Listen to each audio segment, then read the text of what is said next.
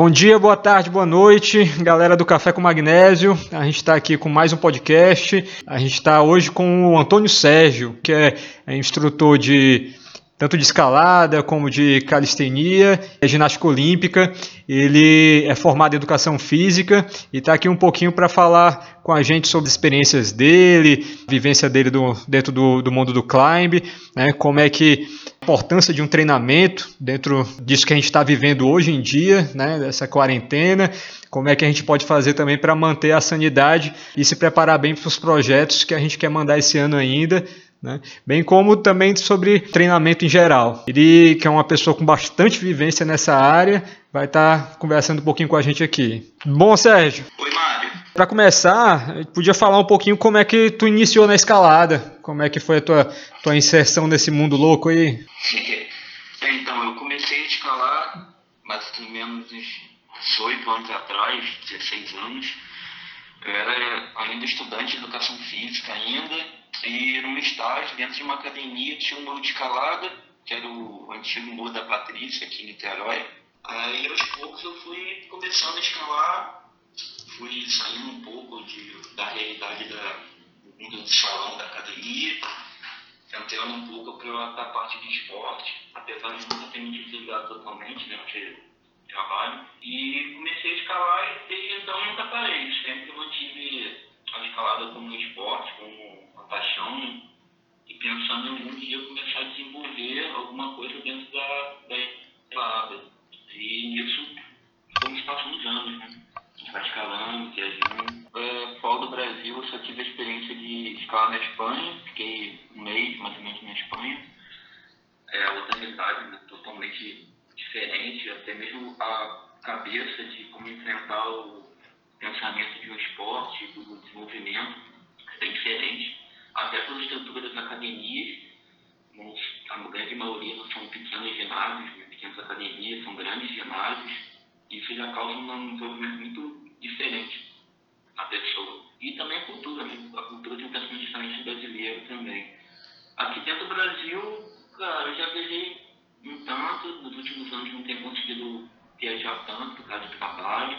É, essa coisa de começar a entrar dentro do esporte acaba que consome muito tempo, né, principalmente dentro da ginástica, um calendário bem grande. Deixa bem preso, acho que nos últimos dois anos basicamente não tive férias nenhuma para poder viajar, então não consegui fazer viagens longas, no máximo um bate-volta em algum próximo. Mas no Brasil eu já viajei para São Paulo, Minas, vários lugares, é Minas que foi o lugar que eu mais viajei, o lugar que eu mais me identifico a escalar. No Cipó já consegui ficar três meses direto lá dentro, escalando ali no entorno. E acho que foi, eu, eu acho que foi o lugar eu mais escalo, Minas mesmo. E aqui no Rio, o lugar eu mais desenvolvo tem sido o Oriente, né? que é um lugar que eu tenho me dedicado nos últimos anos. Eu tenho até que esse ano tem um projeto de começar realmente a divulgar o lugar, colocar na internet apesar de algumas dificuldades que a gente tem aqui com de acesso e tudo mais, é uma questão que a gente está mudando aqui no Rio e aqui em Niterói principalmente, né, por uma cabeça um tanto antiquada, assim, na forma de entender o desenvolvimento dos lugares, coisa que lá de fora já é mais prático, né, aqui é um pouco mais difícil, mas acho que é isso. O que tu está achando, vendo como uma dificuldade é, é a ética local, é manter uma ética local, né? É relacionado aos escaladores, mais ou é, é a, a, comunidade, a sociedade em geral? É, então, é um platô grande de pedra, bem grande, que ele fica afastado da terra, né? Você tem que pegar uma trilha e essa trilha passa por baixo de algumas casas, né? que são umas mansões aqui em Tapatiara. O acesso é um acesso um tanto complicado, que ela passa por dentro de terrenos hoje em dia de certa forma, propriedades privadas. E eu tenho um problema aqui com o pessoal local que eu quero tirar esse, essa trilha por dentro desses terrenos para evitar futuros problemas né, com os donos, que já teve, e criar uma via ferrata, né, que é uma passagem só pela pedra, mas uma forma mais segura né, de passagem, para a gente ter um acesso constante, né, porque bom, eu já tive alguns perrengues e outras pessoas eu já tive notícias que já, teve, já fizeram perrengues iguais, que é tá escalando do nada cai uma tempestade. Aí você cai uma tempestade, você não tem como sair do lugar. Porque você tem que descer uma, uma tipo uma aderência de pedra, né? E com ela molhada não tem como. E eu, hoje em dia eu coloquei um cabo de aço para conseguir chegar, mas a aderência é só o final, ainda tem mais 10 minutos de trilha pela pedra, pela terra, pegando chuva, vira uma lama e é uma encosta, né? Então é uma coisa perigosa. E como o acesso é bem perigoso, cara, quase ninguém tem ido lá nos últimos, talvez, 3, 4 anos. Só eu, mais, mais cinco pessoas, talvez. E acredito que Niterói seja o melhor setor de escalada, talvez um dos melhores do Rio de Janeiro.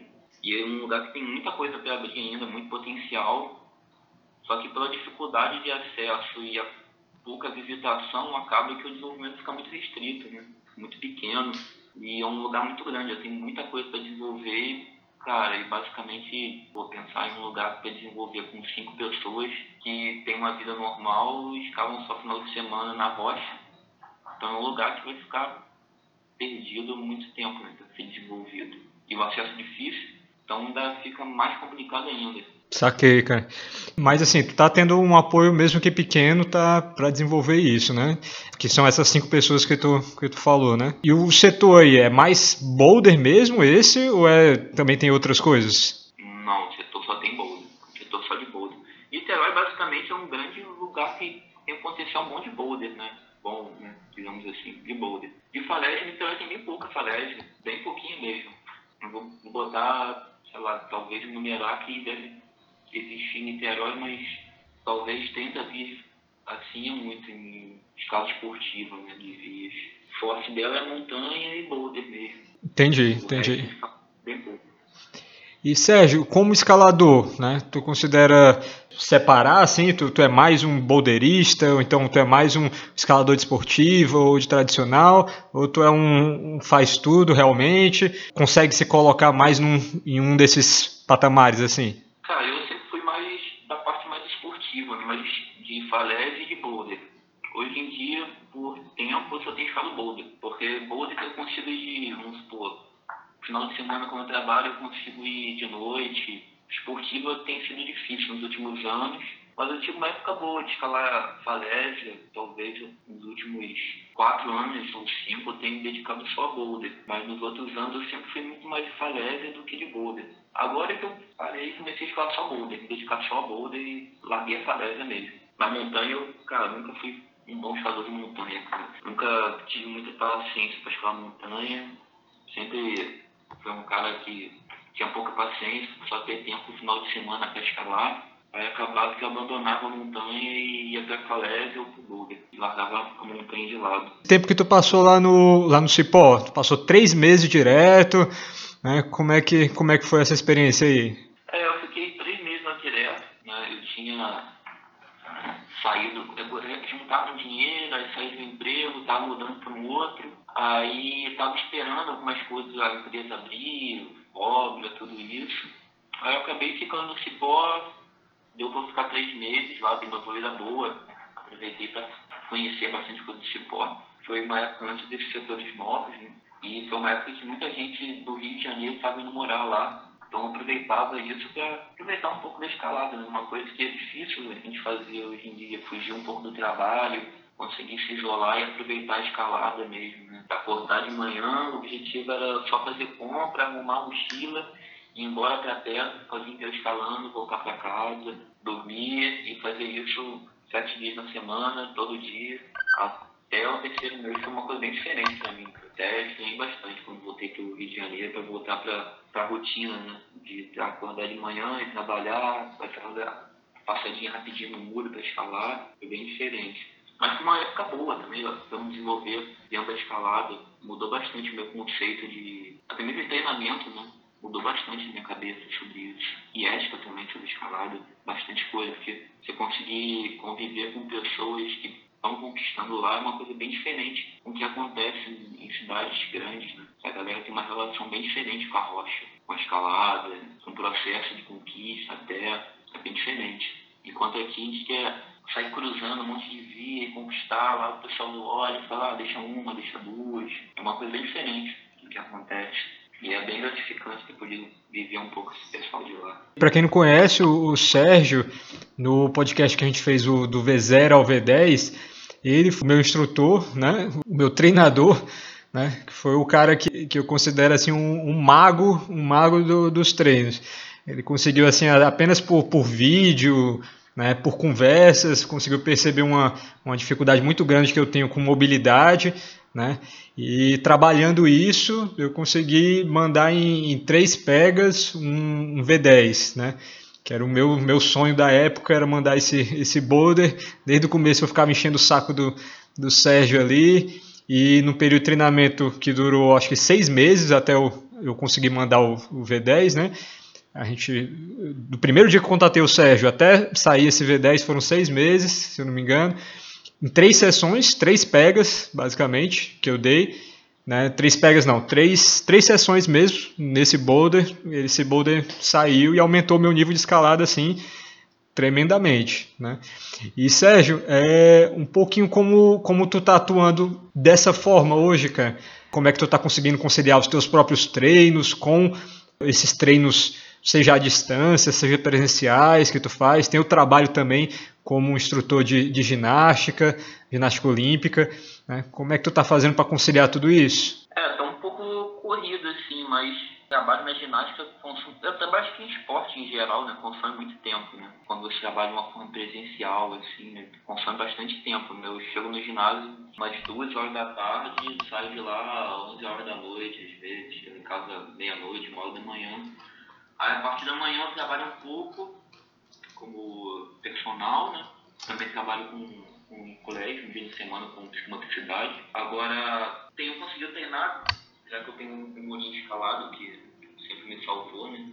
Há muito tempo eu tive esse pensamento de começar a construir aos pouquinhos o murinho. Agora, a coisa do, do treinamento de escalada à distância sendo uma coisa nova, né? Meio que comecei tem pouco tempo, né? talvez um ano, um ano e meio uma coisa assim. Mas tem sido gratificante as coisas, porque, como você falou, né, o trabalho de mobilidade dentro de uma é um processo de avaliação né, que eu tenho usado, que de certa forma dentro da própria ginástica gente usa também, né? A ginástica da calistenia, a gente usa esse processo de avaliação para desenvolver o perfil do esporte né, em geral. E tem sido bem interessante a coisa. Aos poucos tem dado um resultado, né? como você me falou com você, foi uma prova disso. Não foi um, um, trabalho, é um trabalho diferente, como as pessoas às vezes ficam um pouco com o pé atrás, né? porque é uma coisa bem diferente do que eu acredito que as pessoas façam, já que a ginástica, a ginástica não, desculpa, a escalada, ali no Brasil a gente tem um perfil da galera assim muito que é muito ficar forte, dedo forte, puxar forte, mas esquecem dos outros outras capacidades né, que a gente tem que desenvolver junto com isso. Né? Que o corpo não se baseia só em movimento, né? ele tem todo um, um desenvolvimento que tem que ser harmonioso e isso que é importante para a escalada. A gente tem que respeitar isso e tentar entender esse processo, mesmo como treinador ou como atleta, praticante, seja o que for, só um hobby. Gente tem que ter a coisa, uma paciência e saber esperar o desenvolvimento vir, né? O corpo. Gente tem que respeitar esse processo do corpo. Além disso, também tem o lado psicológico também, né? Que eu lembro que, que durante alguns, alguns períodos assim do treinamento, né, contigo, eu acho que eu já cheguei a te mandar áudio ah, cara, eu não vou conseguir treinar hoje porque briguei com uma mulher, tô tá punk aqui, o trabalho está pesado, hoje não vai dar, tem como pegar, adequar esse treino para durar só 20 minutos, meia hora, ao invés de, de duas horas, uma hora e meia, tá? Tem também que, que lidar com essas, com essas dificuldades, né? Que aí está no dia a dia, né? E que, na minha opinião, tu sempre soube lidar muito bem, né? Eu, eu ia te perguntar agora sobre o qual é o principal erro que tu enxerga assim nos escaladores, né?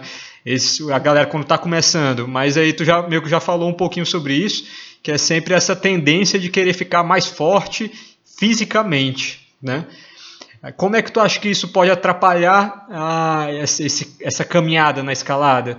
Porque ninguém é, começa a escalar para escalar só por um ano, dois, três, a gente quer sempre escalar pela vida toda, né? Como é que tu acha que esse, esse pensamento de querer ficar sempre mais forte, desenvolver a musculatura tal, pode atrapalhar esse, esse processo? É, então, na realidade, é, como o corpo ele é como se fosse um desenvolvimento harmonioso, né? Você fica muito forte puxando, faz muita barra, tudo mais, como a grande maioria dos escaladores faz muita, tenta logo ganhar muita força dos dedos, você acaba e começa a perder o desenvolvimento de certas coisas, né? Você começa, é difícil às vezes a gente entender um processo de trabalho técnico, né? E a questão é que técnica e preparação física, elas nunca estão separadas. Você usa a preparação física para você fazer o seu corpo se movimentar. E isso é uma coisa que acontece em todo esporte, pode ser na ginástica ou no futebol, no vôlei, em qualquer coisa. A preparação física é uma coisa que vai te levar a um movimento. No caso do esporte, é uma coisa específica. A diferença é que, que os escaladores eles querem pular etapas, né? eles querem ficar muito fortes, muito rápido, acabam exagerando o treino de certos aspectos, força de puxada, força de dedos, até mesmo o tempo que eles dedicam a isso tudo, né? Períodos muito grandes treinando, tanto que pô, os escaladores se lesionam muito em braços, em ombros, cotovelos, dedos, exatamente pelo exagero disso. E é o que a gente mais usa o tempo inteiro escalando. Isso no passar do tempo vai acarretar certas, digamos, disfunções, né? Tanto que os escaladores têm aqueles ombros para frente, é o que a gente chama de síndrome cruzado superior, síndrome cruzado de Chandra, tem vários aspectos que podem acarretar em síndrome do impacto, mas são aspectos mais técnicos, né? Que isso com o passar dos anos causa deficiências, né? causa enfortamento, perda de mobilidade, isso gera dificuldade quando você vai escalar algumas coisas. Então, então as pessoas têm que ficar sempre, se você tem dificuldade de exercer um movimento técnico, você vai acabar que você não vai fazer ele. Você vai perder aquele perfil e vai sempre puxar para um lado. Vai sempre escalar de uma única maneira ou de duas maneiras e evitar alguns movimentos que você não sabe fazer. Então, se você não consegue fazer alguns tipos de movimento, você vai perder um perfil técnico das coisas. Então, aquela técnica você nunca vai fazer. Isso vai acabar que vai sobrecarregar alguma coisa do seu corpo. Seu corpo vai responder de alguma maneira negativa. E isso, com o tempo, tem aqueles escaladores, né? aqueles platôs que as pessoas ficam semanas, meses, anos, às vezes, presos àquilo e não conseguem evoluir. Às vezes são, é só você mudar algumas coisas dentro do treino. Claro que isso pode demorar também, não é fácil você fazer a pessoa aceitar que ela tem que mudar aquele comportamento, né?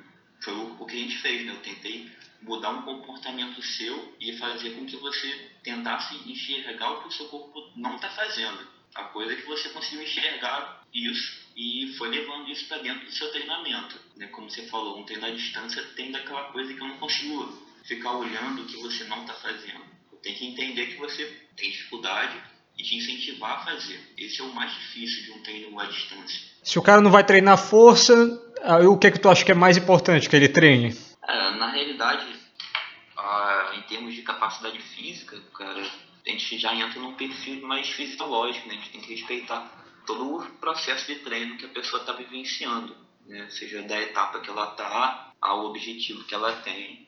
A gente tem que ir respeitando isso. Agora, se ela não vai treinar força, depende muito do período que ela está, do, objetivo que ela tem também, se ela escala mais falésia ou boulder, tudo isso pode interferir no treino dela. Se ela é um escalador iniciante, intermediário, um escalador avançado, tudo varia muito dentro de, dessa avaliação, né? Mas agora, a pessoa tem que sempre ter em cabeça que ela é um escalador e ela tem que desenvolver a escalada, né? Ela não é uma pessoa que usa a escalada como uma forma de malhação, né? Que eu vejo muito, muita gente fazendo desenvolver a escalada como uma forma de apenas de malhação. É uma coisa que eu, que eu aprendi muito contigo mesmo, né? Que é um pouquinho da base do, do que tu aplicou, né? É, comigo, né? E que eu vejo tu aplicando nos teus treinos, é bem, é bem tirado da ginástica olímpica, da calistenia. Como é que tu vê a inserção desses aspectos dentro da escalada? Ah, então, a minha relação com a ginástica e que eu consigo transferir para a escalada é justamente isso é, na ginástica, ela tem um aspecto coordenativo muito grande, enquanto que a escalada tem um aspecto coordenativo mais simples, né? Hoje em dia tem mudado um pouco a parte de competição, que já entra uma variação de movimentos bem diferentes, né? Mas agora, é, de certa forma, na ginástica, que eu uso a, essa transferência para dentro da escalada, é que na, escala, é na escalada você não precisa fazer nada que não precise na escalada. Quer dizer, você não precisa fazer nenhuma preparação física, você não precisa para escalar.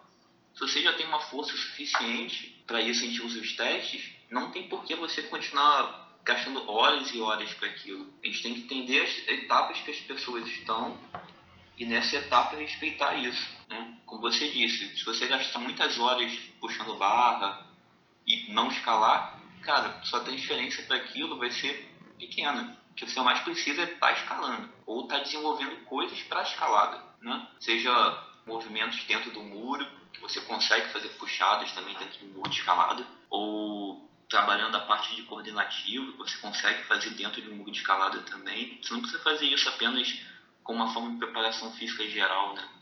Você precisa fazer isso de uma forma específica. Claro que depende do nível da pessoa, né? Sempre vou frisar isso. O nível da pessoa que mais diferencia isso. E eu, eu tenho transferido muita coisa dessa aprendizagem da, da ginástica para dentro da escalada. E usando a preparação física dela, né? Que é a parte da calistenia. A parte de treinamento físico da calistenia é muito boa para escalada porque é uma forma simples de você converter as coisas. É muito semelhante aos movimentos, né? É muito fácil você converter uma coisa para outra. O equipamento que você precisa muito pouco e os movimentos da, da ginástica, eles são muito, para quem conhece pelo menos, é muito simples você conseguir observar o que é uma cintura escapular, o que é uma cintura pélvica e entender os movimentos que você faz dentro da, da escalada e transferir a preparação para isso ou ganho de mobilidade a escalada é uma coisa mais simples. Como é que tu tem enxergado assim o desenvolvimento de trabalhos de pesquisas do ramo da, da educação física, de pesquisas com, com escaladores profissionais nisso? Aqui tanto aqui no Brasil como internacional, né? Tu acha que tá as pesquisas já estão dando um, um, retorno bom, estão conseguindo ter uma aplicabilidade boa, né, nos treinamentos em geral? Ou tu acha que ainda está muito tá muito abstrato ainda tudo isso? Não, eu acho que no mundo, no mundo em relação ao mundo, a mundo mesmo, cara, eu tenho visto boas coisas sendo pesquisadas, né? Até porque cara, quanto mais gente pesquisando, e é uma coisa que eu tenho tentado aqui, né, e testado nas pessoas, é, isso dá resultado. Né? Não adianta você só fazer pesquisa em laboratório e não conseguir testar em, nas pessoas, nos praticantes, nos atletas, e ver qual resultado realmente vai dar. Porque você ter um ambiente controlado né, de um laboratório é uma coisa. Você ter uma rotina de praticante de escalada frequentando o muro e fazendo aquela aquele mesmo experimento é uma outra coisa. Até porque, vou te dar um exemplo, a minha ideia de usar a calistenia dentro da ginástica não veio apenas da minha cabeça, né? Não sei se as pessoas têm ideia, mas, por exemplo, o famoso Café Craft lá do Alex Megos, da galera do Gamecraft, ele basicamente a preparação física inteira dele é calistenia, né? Até tem um amigo que ficou lá um tempo, ele fala, cara, é só calistenia a preparação física dele. Claro que é um mega ginásio, uma infraestrutura completa faz isso. E isso é o diferencial que a gente tem aqui no Brasil. Né? O Brasil ainda não tem tantos ginásios como tem lá fora. Mas eu tenho visto o desenvolvimento dos ginásios das pessoas que eu converso, da área de educação física. Na grande maioria são de Belo Horizonte, Curitiba hoje em dia, e de Brasília também.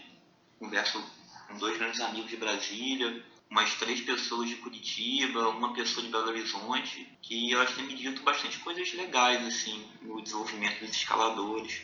Tem bastante profissional da área da educação física trabalhando nisso, estudando, aplicando, tentando, como eu estou fazendo, tentando encontrar uma metodologia e não apenas testar com uma ou duas pessoas, mas testar em, em um ginásio em si e ver o tempo que isso vai demorar para dar resultado lá dentro qual a modificação no comportamento das pessoas, dos praticantes. Isso é muito importante, né? a gente perceber isso, as pessoas entenderem que leva um tempo. É importante as pessoas se dedicarem a procurarem pessoas assim também. Você tem muita gente que às vezes as pessoas não levam muito em consideração as ideias, mas tudo leva um tempo né? de desenvolvimento. Algumas coisas são rápidas, outras coisas demoram meses, anos até. E é importante isso acontecer, que isso me deixa muito feliz. Né? Eu conheço várias pessoas pô, que têm feito um trabalho legal. Curitiba principalmente, né? Curitiba tem muito mundo de escala grande. São Paulo também, Brasília. Cara, e falar um pouquinho sobre tua, tua escalada mesmo, né? Essa época agora, né? Ela é a época que tu tá que tu tá mais, mais bem condicionado ou teve alguma época no passado que tu tava mandando mais tal? Ah, em termos de, como eu te falei, estava em falésia, eu já tive mais forte em falésia. Essa época eu voltei de Cipó, foi quando isso, 2014 talvez. talvez seja mais ou menos isso. Eu tava bem mais forte. Tava escalando talvez 9B de flash, 9A de segunda, alguma coisa assim. Tava escalando bastante décimo grau aqui no Rio de Janeiro. Aí depois eu fui mudando, eu tive uma lesão no ombro, né? Eu tive três cistos ósseos no ombro, aí me deixou quase dois anos afastado da escalada, depois voltei, escalei um pouco de farese no início, depois migrei pro boulder, e hoje em dia estou no boulder. Aí esse ano que eu tô voltando a me dedicar mais a treinar mais sério para ver qual resultado vai dar todo o meu treino e para ver como é que o meu corpo vai estar também, né? Porque eu, a gente vai ficando mais velho também, com quase 40 anos, a gente tem que dar uma olhada como é que o corpo está funcionando aí, né? E mas eu tô vendo, até então, desse ano, tô esperando o quê? Até 10, 11, que eu já consegui repetir nesse ano. Aí vamos ver, tô programando viajar um pouco mais esse ano para poder tentar investir, talvez em V13, vamos ver o que vai acontecer. E como é, qual a importância que tu acha de, de definir essas metas? Né? Como tu disse, tu tá, vai tentar investir num, num V13, a gente sabe que escalador é um, é um bicho psycho mesmo que define meta, meta se, se possível para cada dia do ano, né? E como é que tu acha que, que é a importância disso? Né? E também como é que a gente pode fazer para não pirar, né? Se por acaso não vier a cumprir? É, a escalada a gente tem que entender, entender como é que vai funcionar as coisas dentro do mundo da escalada. Né? A gente tem várias influências com diversas coisas, né? O clima, a umidade, tudo isso interfere bastante coisa da nossa escalada. E isso a gente não consegue prever. Né? A gente tem que entender isso também, porque a gente não pode botar a culpa toda em cima dos nossos ombros, até para não, não ficar desmotivado. Né? A gente tem que entender todas as interferências que acontecem no meio para a gente conseguir escalar melhor. Agora, cara, botar metas é sempre uma coisa boa, né? É sempre o ideal para a gente conseguir planejar um treinamento. Por mais que seja impossível a gente prever a forma que a gente vai chegar naquele lugar ah, por mais que a gente consiga organizar o treino, a periodização de uma forma adequada, a gente não tem como adivinhar o futuro e saber, vou chegar daquela forma. É uma coisa impossível. Mas a gente consegue treinar para que aquilo aconteça da melhor forma. Baseado nisso, né? nessas, nessas metas que a galera está definindo, muita gente que está ouvindo aqui com certeza já tinha alguns planos agora para esse início de ano e que foram por água abaixo com, com esse corona, né? com essa crise que o mundo todo está tá enfrentando. E essa crise, como, como eu sempre falo, ela está sendo um nivelador, né? Por exemplo, eu, eu não tinha tanto tempo livre assim para conseguir treinar. Eu sempre falava até contigo mesmo, cara, eu quero treinar duas vezes no mesmo dia, tem como ver um treino aí e tal. Aí quando chegava na hora eu não conseguia, né? só conseguia treinar uma mesmo. E agora essa crise nivelou, né? O cara que estava com tempo de sobra para treinar dois dias e aquele que não treinava nem um dia, né? nem um dia, duas vezes no dia, quer dizer, e aquele que não treinava nem nenhuma vez, né? Agora os dois estão com a mesma quantidade de tempo disponível. Aí qual, quais são algumas dicas assim que tu pode dar para a galera para também não, não, exagerar na mão, né? E conseguir mesmo assim fazer um bom prepara uma, uma boa preparação para quando essa crise acabar, voltar bem condicionado, assim. É aquela coisa, a escada, como eu falei antes, a escada a gente tem que ter umas, umas estruturas boas, né? Para quem tem um finger e uma barra em casa, pode abusar um pouco disso, desde que não abuse muito da intensidade no finger, né? Não vai tentar ficar fazendo todo dia naquele, naquela pior garrinha. Aproveita para ficar, literalmente, ficar brincando no finger, né? Ficar se pendurando no finger, trabalhar alguns movimentos, tentar aproveitar essa época para fazer um bom treino cardio, né? Ou um finger. Aí vem a calistenia de novo. Né? Com peso corporal dá para fazer ótimos treinos, tanto de força quanto treinos intervalados, melhora. Aproveitar bastante isso. Agora, dá para aproveitar muito o finger também para você, mas tem que ter uma criatividade dentro disso para você poder treinar. Para o cara, por exemplo, aquele cara que não treinava duas vezes na semana e no final de semana ele conseguia ir para a rocha, né? Agora ele se deparou com a situação que ele tem sete dias na semana livres para escalar, né? E, e não consegue ir para a rocha. Vai ter que fazer alguma coisa em casa. Como é que ele pode fazer ali para não acabar exagerando demais? Porque a escalada, basicamente, a gente treina os mesmos grupos corporais todos os dias, né? Como é que ele pode fazer para não pesar demais a mão e acabar se lesionando? É aquela coisa, vamos pensar em coisas. No que, que a gente vai treinar? Se um cara vai treinar força um dia, não vai treinar força no outro dia. Respeita o corpo, respeita os descansos, seja um dia, dois, três dias do treino e treina outra coisa.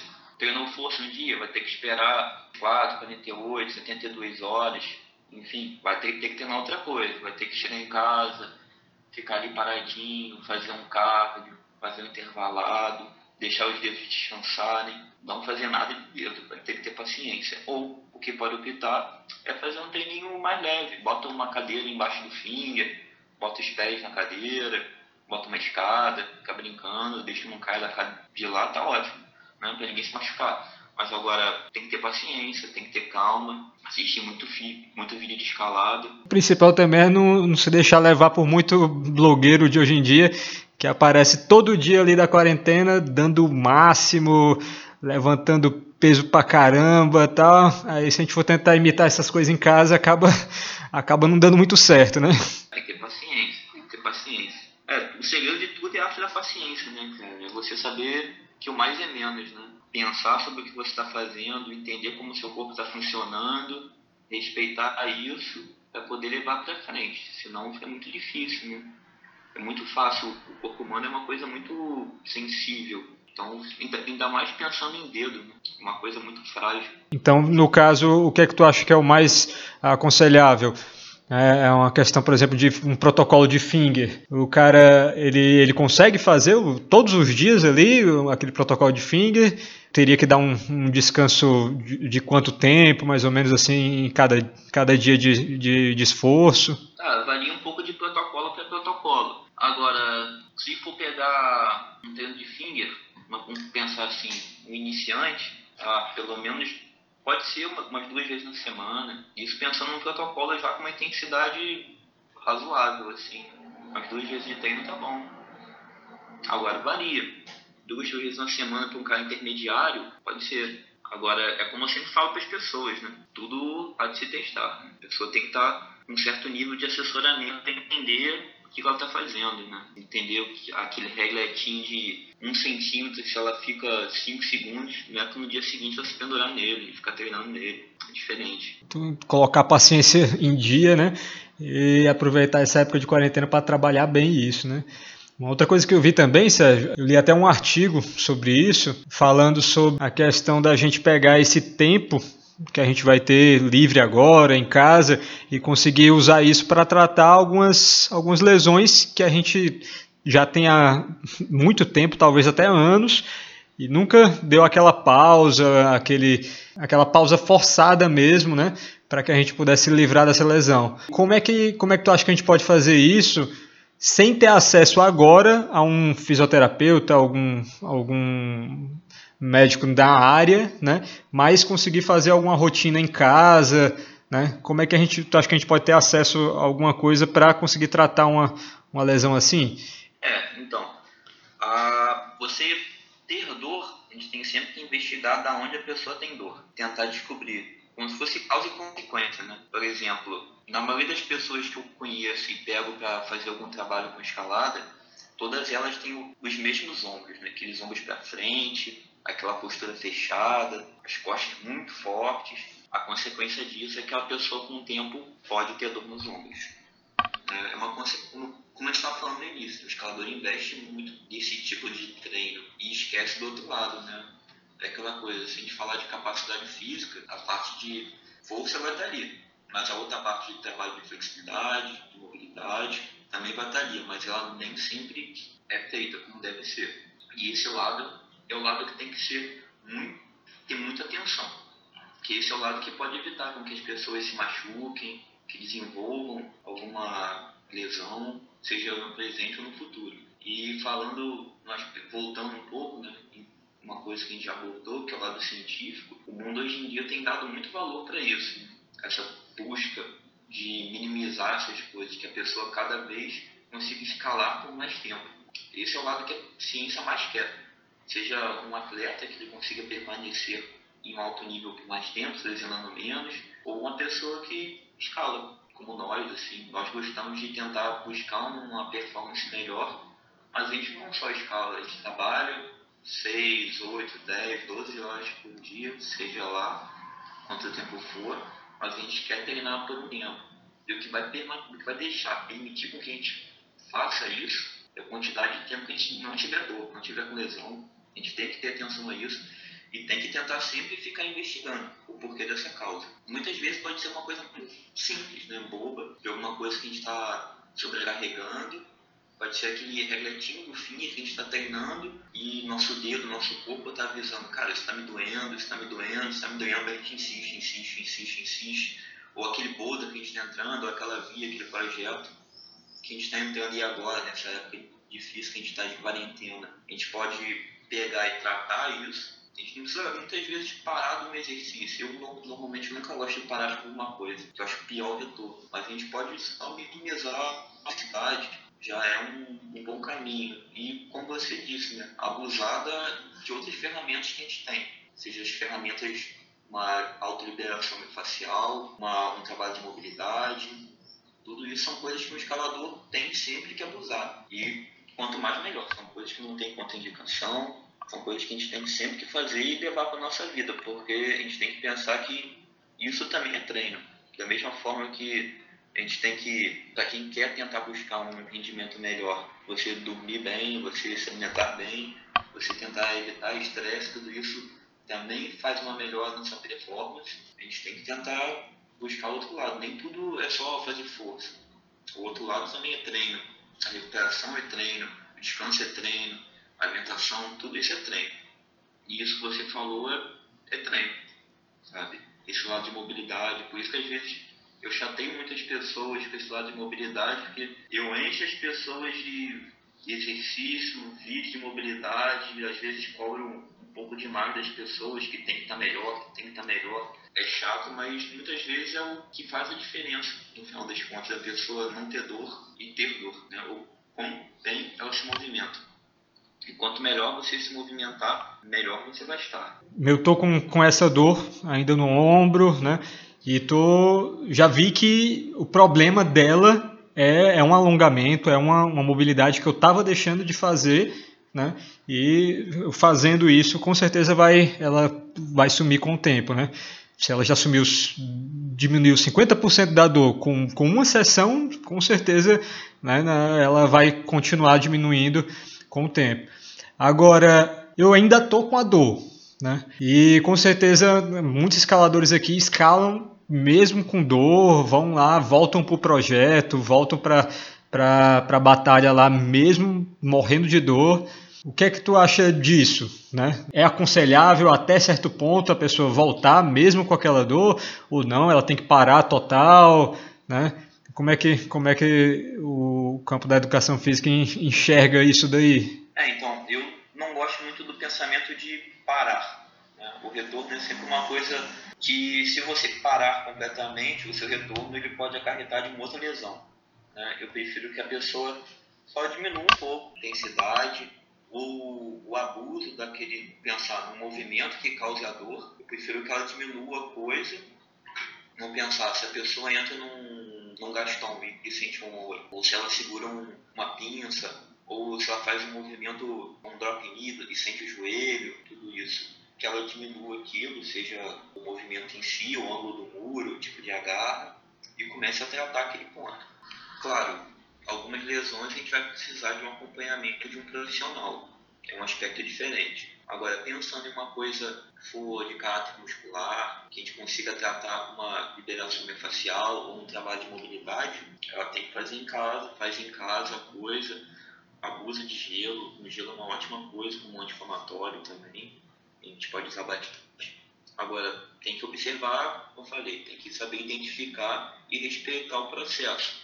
Se for uma lesão que precisa da ajuda de um profissional, a gente tem que procurar esse profissional para a gente seguir as orientações dele. A gente não pode fugir desse coisa, desse caráter. Agora, se for uma, um desconforto que a gente consegue tratar dessa forma, usando esses artifícios, essas, essas ferramentas da mobilidade, da liberação, de ventosa, terapia, de gelo, abusa disso. Isso são coisas que a gente consegue fazer em casa. A ventosa, no caso, não precisa de alguém fazer, né? Na maioria das vezes. Mas São coisas que a gente consegue fazer, liberação, um bolinho, uma bolinha. Todo mundo hoje em dia tem. Baseado no, no conhecimento assim que tu, que tu tem na, na, na experiência já, na tua vivência, para escalada, tu considera que tem, independente da, da capacidade inerente àquela pessoa, por exemplo, eu sei que eu é, tenho uma facilidade para ganho de, de força, bem, bem acima da curva, assim, mas já não tenho uma facilidade na, na mobilidade, e na flexibilidade, a minha técnica também já não é tão boa nessas, nessas facetas, né? mobilidade, força, técnica, né? psicológico. Tu acha que uma dessas quatro né?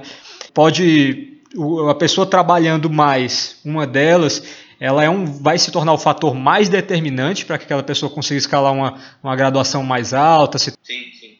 É, então, a força para mim é sempre uma coisa que é superior a, todas as outras características. Né? Força no sentido de perfil físico, né? a capacidade física da pessoa. É sempre uma coisa que vai ser que vai determinar melhor o resultado. Porém, é, tudo é meio que, uma, que um círculo, né? meio que uma bola de neve. Que se você imagina, vamos pegar você como você colocou o, na situação.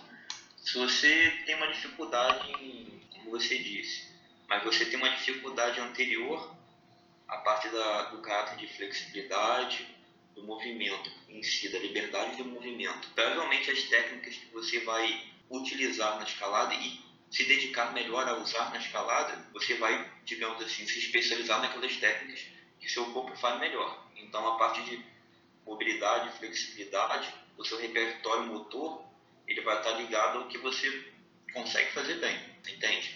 Então, vai estar ligado a uma coisa anterior tá ligado ao caso da mobilidade, da flexibilidade, tudo isso. Então você vai desenvolver aquela técnica que tem aquela característica melhor para você. Então você vai sempre ser mais forte e bus ou buscar ser mais forte naquela técnica que você usa melhor. Vocês vão pensar aqui que você é um cara que escala muito de frente. É, então você vai sempre escalar em frente, vai sempre puxar muito. Então você vai sempre ter o pensamento de que precisa ser mais forte. Por exemplo, um exemplo vai ser mais fácil de entender. Então, isso vai fazer com que você sempre tente se especializar em uma coisa. Agora, se a gente parar para pensar no desenvolvimento do seu limite de escalado, né, tentar cada vez galgar um grau melhor, com certeza, todos eles estão interligados. Você dificilmente vai ver um escalador é, de grau muito alto, não tendo técnica, sendo, tendo pouca força, ou tendo um psicológico ruim. Tudo isso está sempre interligado, seja uma maneira boa ou ruim. Se você tem todas elas interligadas, seja bom em tudo, beleza, você vai conseguir escalar bem. Agora, tem as deficiências também. Se você é uma pessoa que tem pouca força, mas tem uma ótima técnica, pô, tende a escalar bem. Agora, se você tem muita força, dependendo do que você vai escalar, você não vai escalar bem. Pode ser algumas coisas e ruim outras. É um processo natural. Mas a tendência com o tempo, conforme for melhor a sua performance, você queira ser melhor, você vai ter que ser melhor em tudo. Melhor em tudo, cada vez mais. Para esse limite, limite assim do, do escalador, já vi várias matérias uh, sendo discutido isso. Um limite que seja comum, que qualquer pessoa, é, independente se ele tenha 30 anos de idade, começou a escalar, né, ele consegue chegar naquele limite tal e aquele, aquele grau é, é um grau comum, tanto para ele como para um, para um cara que começou a escalar com 20 anos, com 10 anos de idade, o limite normal né, do ser humano né, para relacionado à escalada. Tu acha que existe alguma coisa desse tipo? Ah, é, tipo, não vou dizer independente da idade, né? De repente uma pessoa com 50, 60 anos, uma pessoa já mais velha, para escalar talvez tenha uma dificuldade para o corpo se adaptar, né, para os dedos se adaptarem. Agora, Vou dizer que uma pessoa, sei lá, eu comecei a escalar com quase 20 anos, ou com 20 anos, é, com 20 anos eu acho quase. Cara, eu vou te dizer que para escalar, não no grau todo mundo consegue escalar, todo mundo consegue escalar. Claro que vai ter, como eu falei, dependendo da característica da pessoa, vão ter vias e vias, né? Por exemplo, eu escalo, não sou muito bom em paredes muito verticais, né? Eu escalo melhor mais negativo. Ah, mas é uma consequência, né? Meu muro, o, único, muro que eu tenho em casa é um 45 graus, então a tendência é que eu me adapte melhor naquele tipo de escalada, uma escalada mais negativa, um movimento semelhante. por mais que a gente tente treinar tudo, o que eu tenho para ter acesso escalado no meu muro é só aquele 45 graus. Então os muros mais negativos, as paredes mais negativas, vão sempre, eu vou ter sempre mais facilidade nelas. Né? É uma coisa de especificidade. Se botar uma parede de 90 graus, cara, sei lá como é que vai ser. Mas eu acredito que todo mundo consiga escalar um nono grau, talvez um décimo grau, acho que, sim, acho que todo mundo deve conseguir escalar. Tudo depende das ferramentas que a pessoa vai ter à mão, né, quando ela começar. Correr atrás disso, né? Tô, tô nessa luta aí, ver se consegue chegar nesse, nesse décimo aí que, que ainda não rolou não. Sérgio, assim, pra, pra gente já ir concluindo, cara, a gente tá, tá chegando aqui, passou rapidão, tá chegando 59 minutos aqui. É, a gente está né, enfrentando essa crise, né, realmente, como eu falei mais cedo, deu essa nivelada de tempo para todo mundo. O carinha que estava sem tempo para treinar, ele está com a mesma quantidade de tempo de um, de um esportista olímpico para treinar, a quantidade de tempo já não é um problema mais. Né? Aí tem alguma dica que tu que possa passar para a galera que está ouvindo, para fazer em casa, pro, no que focar em fazer em casa, né? Tem alguma coisa que tu possa falar para a galera? Ah, para o pessoal ter paciência, ter muita calma que essa crise é temporária, né? daqui a pouco tá todo mundo podendo sair de casa, ir para pedra, para as academias, para os muros, passar magnésio na mão, que dá nervoso, às vezes quando a gente pensa na escada, a mão fica suando já. Agora, as pessoas terem paciência, pensarem muito bem no desenvolvimento delas, não esquecerem de respeitar o corpo delas, que elas têm que entender o desenvolvimento do corpo uma coisa harmoniosa e que demora tempo para se adaptar às coisas. O corpo a gente tem que. O corpo é meio lento, tem que respeitar as coisas, tem que ensinar para ele como ele tem que se comportar. Tenta olhar bem para o que o seu corpo está fazendo e ver muito o que ele precisa também, né? Para quem não tem uma pessoa do lado orientando, dando conselhos ou treinos, seja da forma que, que a gente chame, tenta respeitar bem o seu corpo, saber o que seu corpo precisa, entender o que, que você está fazendo em cada dia, qual foco você está dando daquilo, do seu treino e descansar tentar comer bem. Eu acho que é isso, acho que é o principal. Que eu me lembro quando eu comecei, é o que eu não tinha. Era paciência. A única coisa que eu queria era todo dia, fazer força do dia. Isso, de certa forma, eu me lembro que eu escolhi muito tempo com o Fábio Muniz, né, que é um escalador bem técnico, antes da época. E ele falava, Antônio, olha o pé, Antônio. Eu pendulava pra caramba, puxava tudo no reglete, e ele falava, cara, não pendula, usa o pé. Então, hoje em dia eu dou muito valor para isso, cara. Isso demorou mais de 10 anos para entender talvez. E, eu falo para todo mundo ter atenção a isso. Às vezes a força não vai resolver tudo, não. Mas respeite o seu corpo e observe a resposta que ele está te dando. Entendi. Então, ficar esse recado para a galera aí, é, ter paciência, realmente. Essa época vai passar, essa crise vai passar. Daqui a pouco, como o Sérgio falou, vai estar todo mundo passando magnésio nas mãos, voltar aos projetos, voltar para a atividade. E Sérgio, puder fazer tuas, tuas considerações finais, cara, né?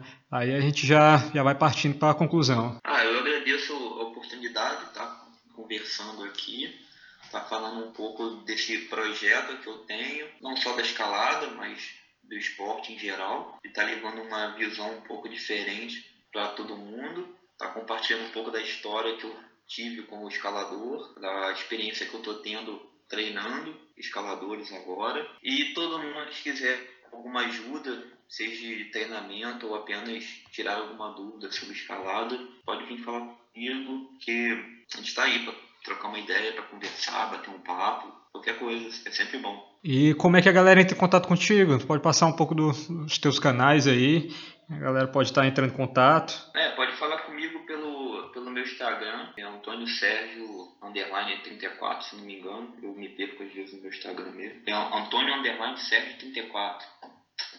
Eu mesmo não, não gravei meu Instagram ainda. Pode vir falar comigo também, que acho que é a melhor forma hoje em dia.